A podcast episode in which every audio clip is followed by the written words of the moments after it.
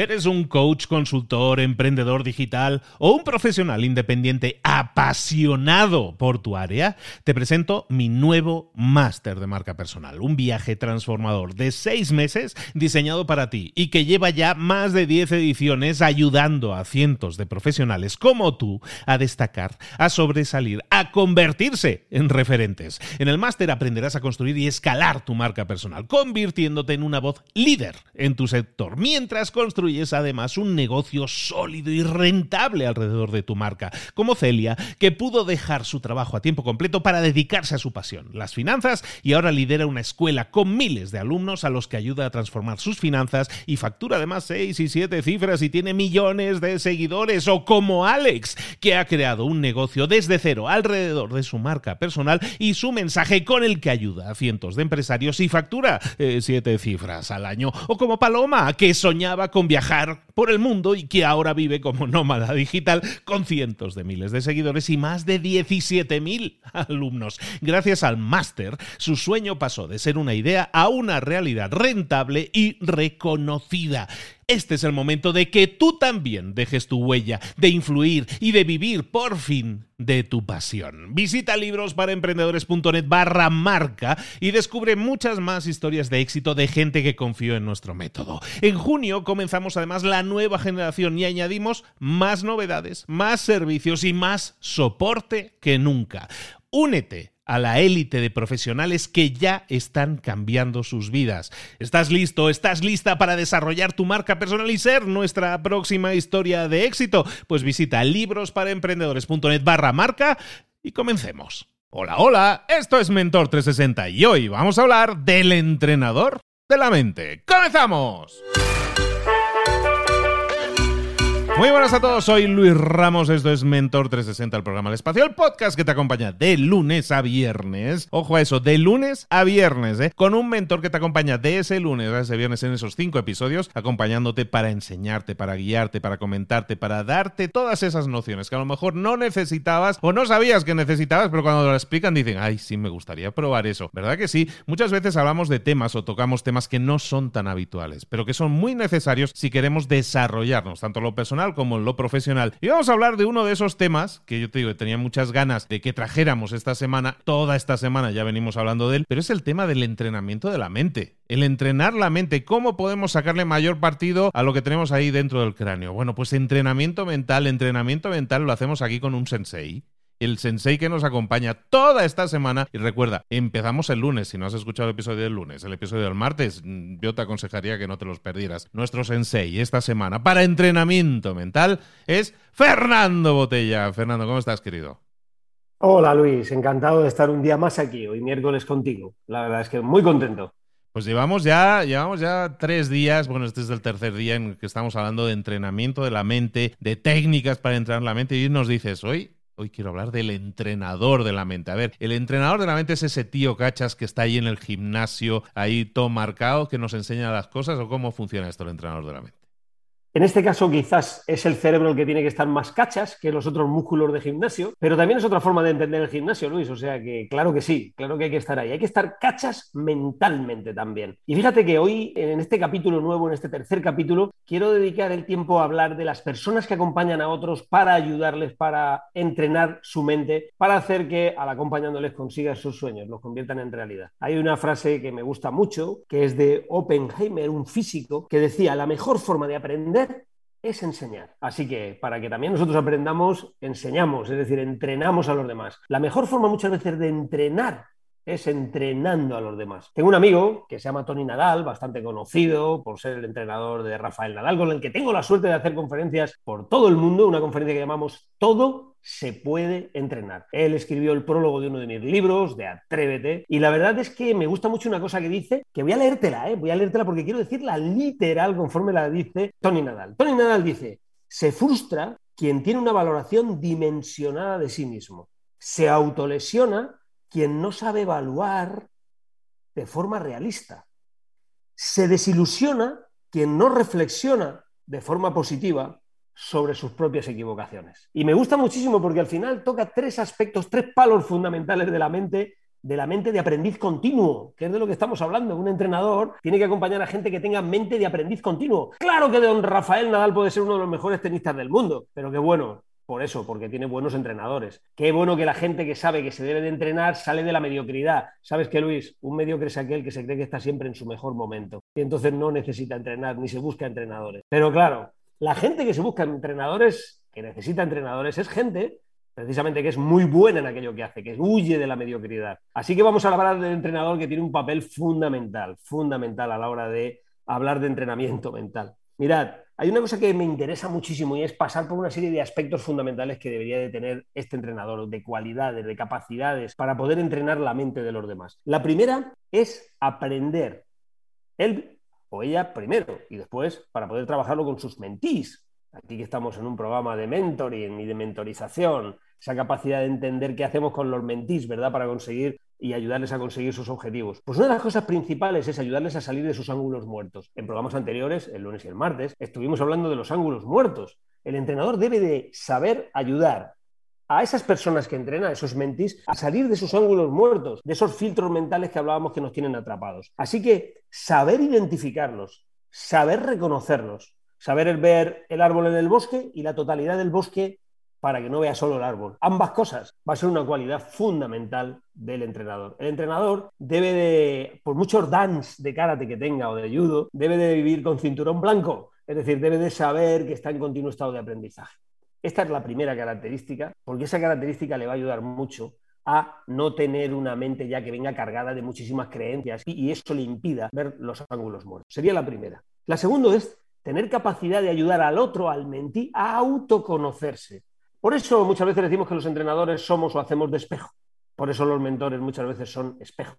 Por eso es tan importante la capacidad real de escucha generativa. Esa escucha, esa escucha que te ayuda al otro a crecer, te ayuda a escucharse a sí mismo también. Esa capacidad de trabajar la autorregulación del otro, del mentí.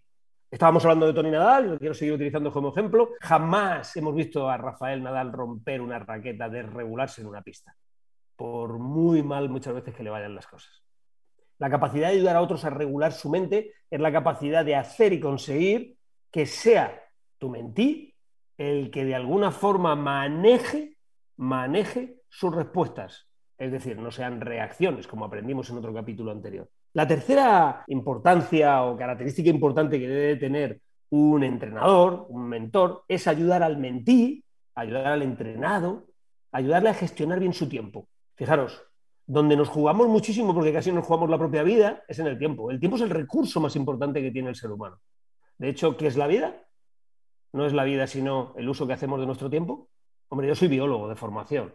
Yo trabajo con el cerebro, mi función y mis estudios vienen de la neurociencia, soy experto en sistema nervioso central, eso es en lo que yo me formé, hice mi tesis doctoral en el MIT basadas precisamente en la toma de decisiones. Esto es currículum. Pero lo que es importante, lo que es verdaderamente importante es comprender que un biólogo que ha hecho todo eso te va a decir que la vida no es consumir oxígeno, que es lo que te diría cualquier biólogo, es consumir tiempo. Eso que tantas veces decimos que nos falta, el tiempo. Cuando enseñamos a utilizar a nuestros mentís a nuestros entrenados a través de la mente el tiempo de una forma adecuada, las cosas cambian. Y es muy fácil de explicar. Si cualquier persona que nos esté escuchando en estos momentos tiene hijos, por ejemplo, hijas, si le importan mucho sus hijas, les va a tener que dedicar tiempo, porque si no, ¿qué les estará diciendo? Les estará diciendo que no les importa, ¿verdad? El tiempo va a ser fundamental. Y aprender qué hacer con el tiempo es aprender a poner importancia en lo que es importante y no en lo que no lo es. Un buen entrenador de mente, un buen entrenador de mentís, un buen mentor, lo que hace es ayudar a gestionar adecuadamente el tiempo. Eso es otro elemento fundamental. Cuando practicamos la escucha empática, además desde ahí aprendemos a hacer buenas preguntas. Porque hay mucha gente que habla de la escucha empática, pero el secreto verdadero de la escucha empática está en la capacidad de preguntar. Eso sí, ¿eh? Preguntar para después escuchar, ¿eh? no preguntar para después dar respuestas. Preguntar de verdad para escuchar. Y eso está ligado con un elemento fundamental, que las tres cosas están unidas entre sí. Las buenas preguntas, la empatía real, esa empatía efectiva, y la capacidad de dar feedback. Muchos entrenadores y muchos mentores, también muchos líderes y jefes en las empresas, ¿eh? por ejemplo, también en el mundo de la educación, muchos profesores, confunden el feedback con la corrección. Y no es lo mismo. El feedback es una proyección a futuro. Es la capacidad de tener un futuro, una nueva oportunidad de hacer algo que estás haciendo de una determinada forma, de otra forma diferente, o añadiéndole algo, o quitándole algo, o con nuevas sugerencias que vengan de fuera de ti. qué bien si eres un entrenador que sabe dar feedback. No es tan fácil, ya te lo digo aquí. Hay herramientas muy concretas para aprender a dar feedback.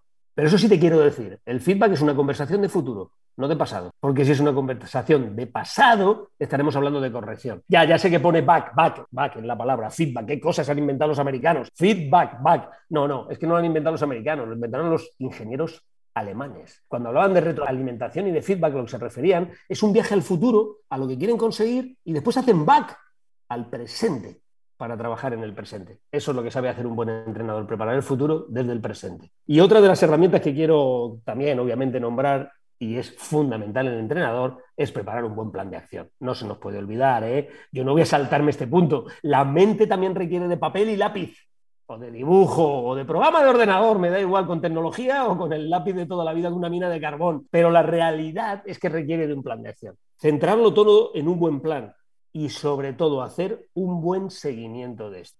Si a todo eso, que tiene un entrenador trabajando con su mentí, un mentor, un entrenador de mente, todo eso le añades una mirada positiva de la realidad, una actitud positiva inteligente, verdaderamente tenemos al entrenador que necesitamos. Eso es lo que debería de tener un entrenador cuando entrena a otra persona. Y me gusta una frase que decía Pedro Salinas, un poeta de la generación del 27, que decía, quiero sacar de ti tu mejor tú ese que tú todavía no has visto, pero que yo sí lo veo.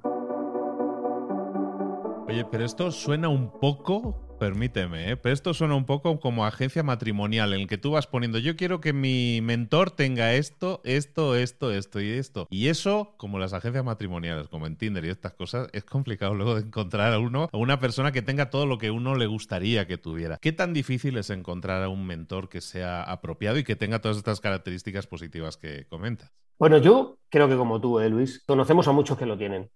Otra cosa es que conocemos a muchos más que no lo tienen.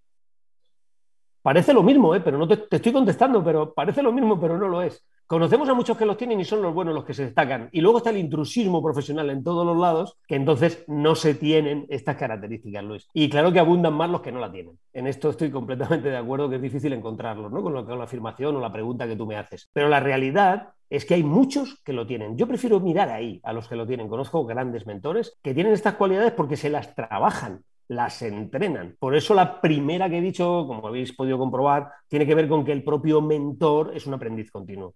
Porque cuando es un aprendiz continuo se está cuestionando continuamente a él mismo, a ella misma, todas estas cosas que estamos diciendo. Entonces yo creo que ahí está o nace al menos la clave. Y luego, que nos podemos equivocar todos en el día a día, que un día escuchamos mejor que otro día, que un día somos capaces de dar un mejor feedback que otro, eso es obvio, eso es así, eso forma parte de cualquier profesión. Pero es verdad que hay mucha mediocridad, mucha mediocridad, en mi opinión y en mi experiencia, en el mundo del coaching, que podríamos llamar, ¿no? del entrenamiento, pero también es verdad que hay muy buenos profesionales y gente muy preparada en la línea que aquí en tu Mentor 360 estamos contando. Sí, es que fíjate que me venía a la mente que hablabas ahora del coaching. Claro, es que se ha democratizado el que cualquiera se saca el titulillo de, coaching porque yo he estudiado por internet o por no sé qué, o ido a una academia y han hecho cuatro horas de vuelo, digamos, pero no muchas más. Entonces, mucha gente tiene el conocimiento teórico, pero luego la aplicación práctica. Y muchas veces, Fernando, ahí está la dificultad. Puedes ver a dos personas desde fuera, pueden tener la misma formación pero muchas veces nos cuesta separar el grano de la paja, ¿no? La persona que realmente tiene un resultado tangible, palpable, ¿no?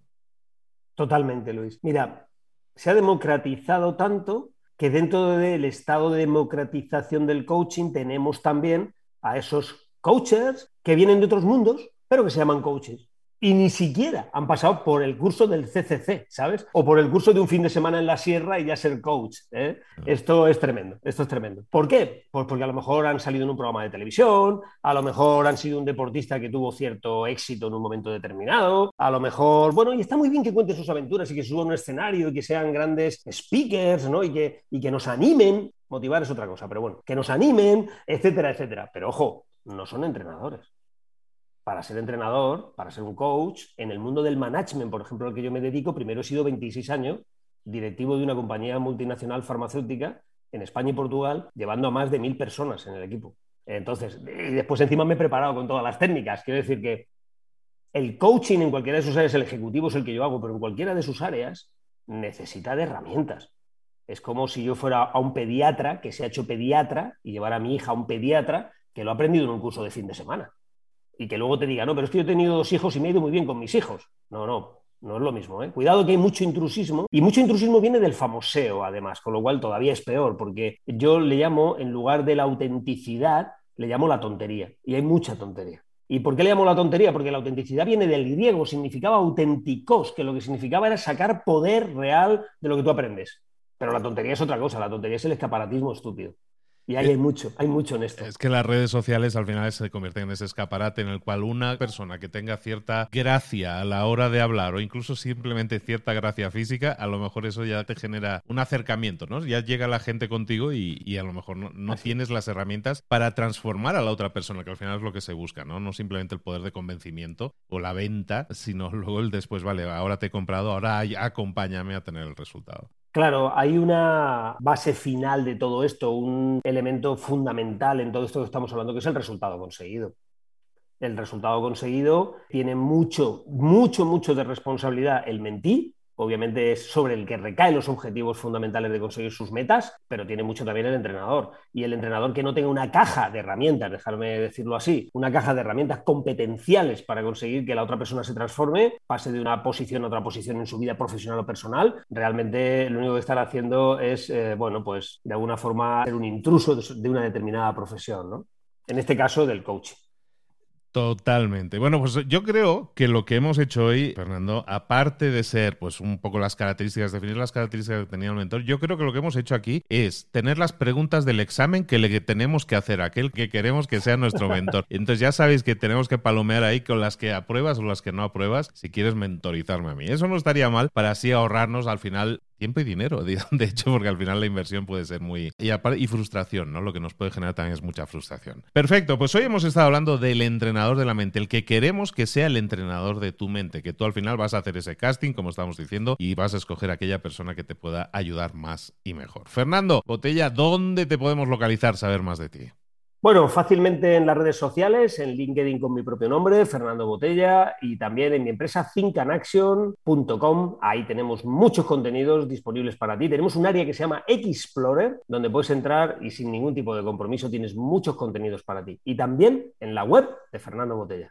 Pues ahí tenéis un montón de, coordenadas que os van a llevar, si las programáis en el GPS adecuado, a tener muchísima más información. Fernando sigue toda la semana con nosotros. No te pierdas mañana y pasado nuestros dos últimos episodios en los que estamos viendo cómo entrenar la mente. Un abrazo, Fernando. Nos vemos mañana. Chao, hasta mañana, Luis. Gracias.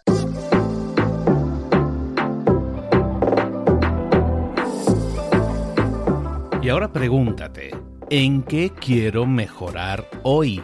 No intentes hacerlo todo de golpe, todo en un día. Piensa, ¿cuál es el primer paso que puedes dar ahora mismo? En este momento, quizás. A lo mejor te lleva dos minutos hacerlo. Si es así, ¿por qué no empezar a hacerlo ahora? ¿Por qué no empezar a hacerlo ya, en este momento? Ahora. Cierra los ojos. Respira hondo y repite, sé lo que tengo que hacer. Sé cuál es el siguiente paso. Voy a darlo en este momento piénsalo, siéntelo y hazlo.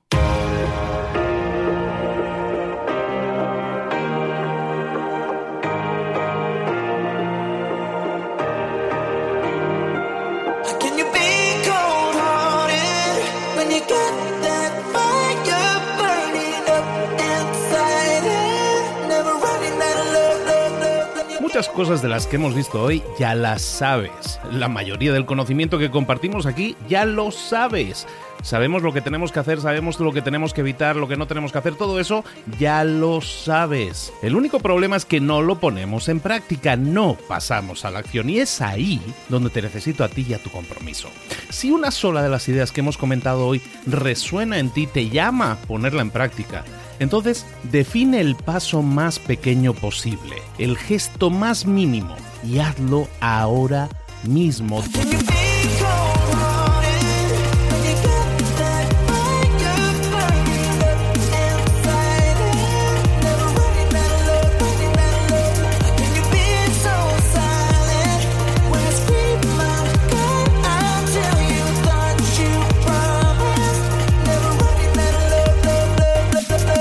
Hablo de crecimiento personal, pero también de crecimiento profesional. Expandir tu red de contactos, mejorar tus relaciones con los demás, aprender alguna cosa nueva, poner en práctica una pequeña técnica que te ayude. Todo suma, pero solo suma si lo pones en práctica. No si piensas en ponerlo en práctica. Pensar en ponerlo en práctica no sirve, tienes que ponerlo en práctica, pasar a la acción.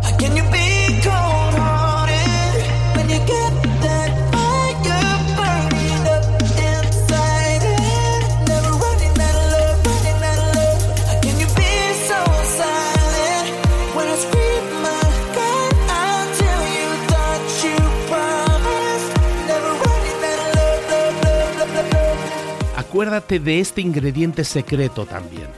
El ingrediente secreto es la actitud. Tu actitud.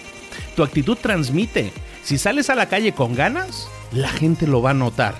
Si sales a la calle sin ganas, la gente también lo va a notar. El mundo está ahí fuera, te está esperando, por lo tanto sal ahí fuera, sal a la calle y sal con ganas, sal con actitud. No esperes a mañana, ya sabes lo que tienes que hacer y ya sabes que lo puedes hacer hoy. No veas pasar la vida, vive la vida. Tienes las mismas 24 horas que tienen los demás, haz que valgan la pena. Entrega en estas próximas 24 horas tu mejor versión. Te esperamos aquí mañana para continuar creciendo. Te esperamos aquí mañana con más mentores, pero el día de hoy está completito delante de ti. Así que ponte en pie pisa fuerte, respira hondo, sal ahí fuera y conquista tu día.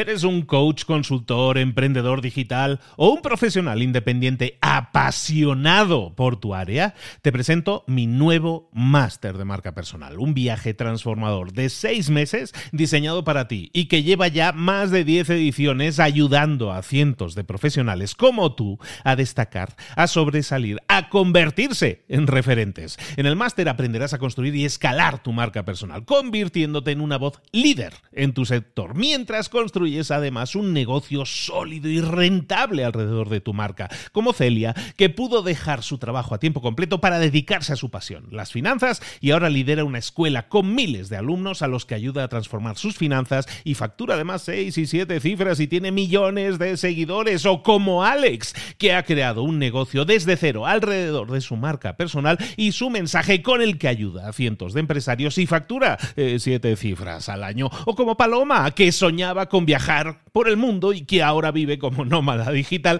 con cientos de miles de seguidores y más de 17.000 alumnos. Gracias al máster, su sueño pasó de ser una idea a una realidad rentable y reconocida. Este es el momento de que tú también dejes tu huella, de influir y de vivir por fin de tu pasión. Visita librosparaemprendedores.net barra marca y descubre muchas más historias de éxito de gente que confió en nuestro método. En junio comenzamos además la nueva generación y añadimos más novedades, más servicios y más soporte que nunca.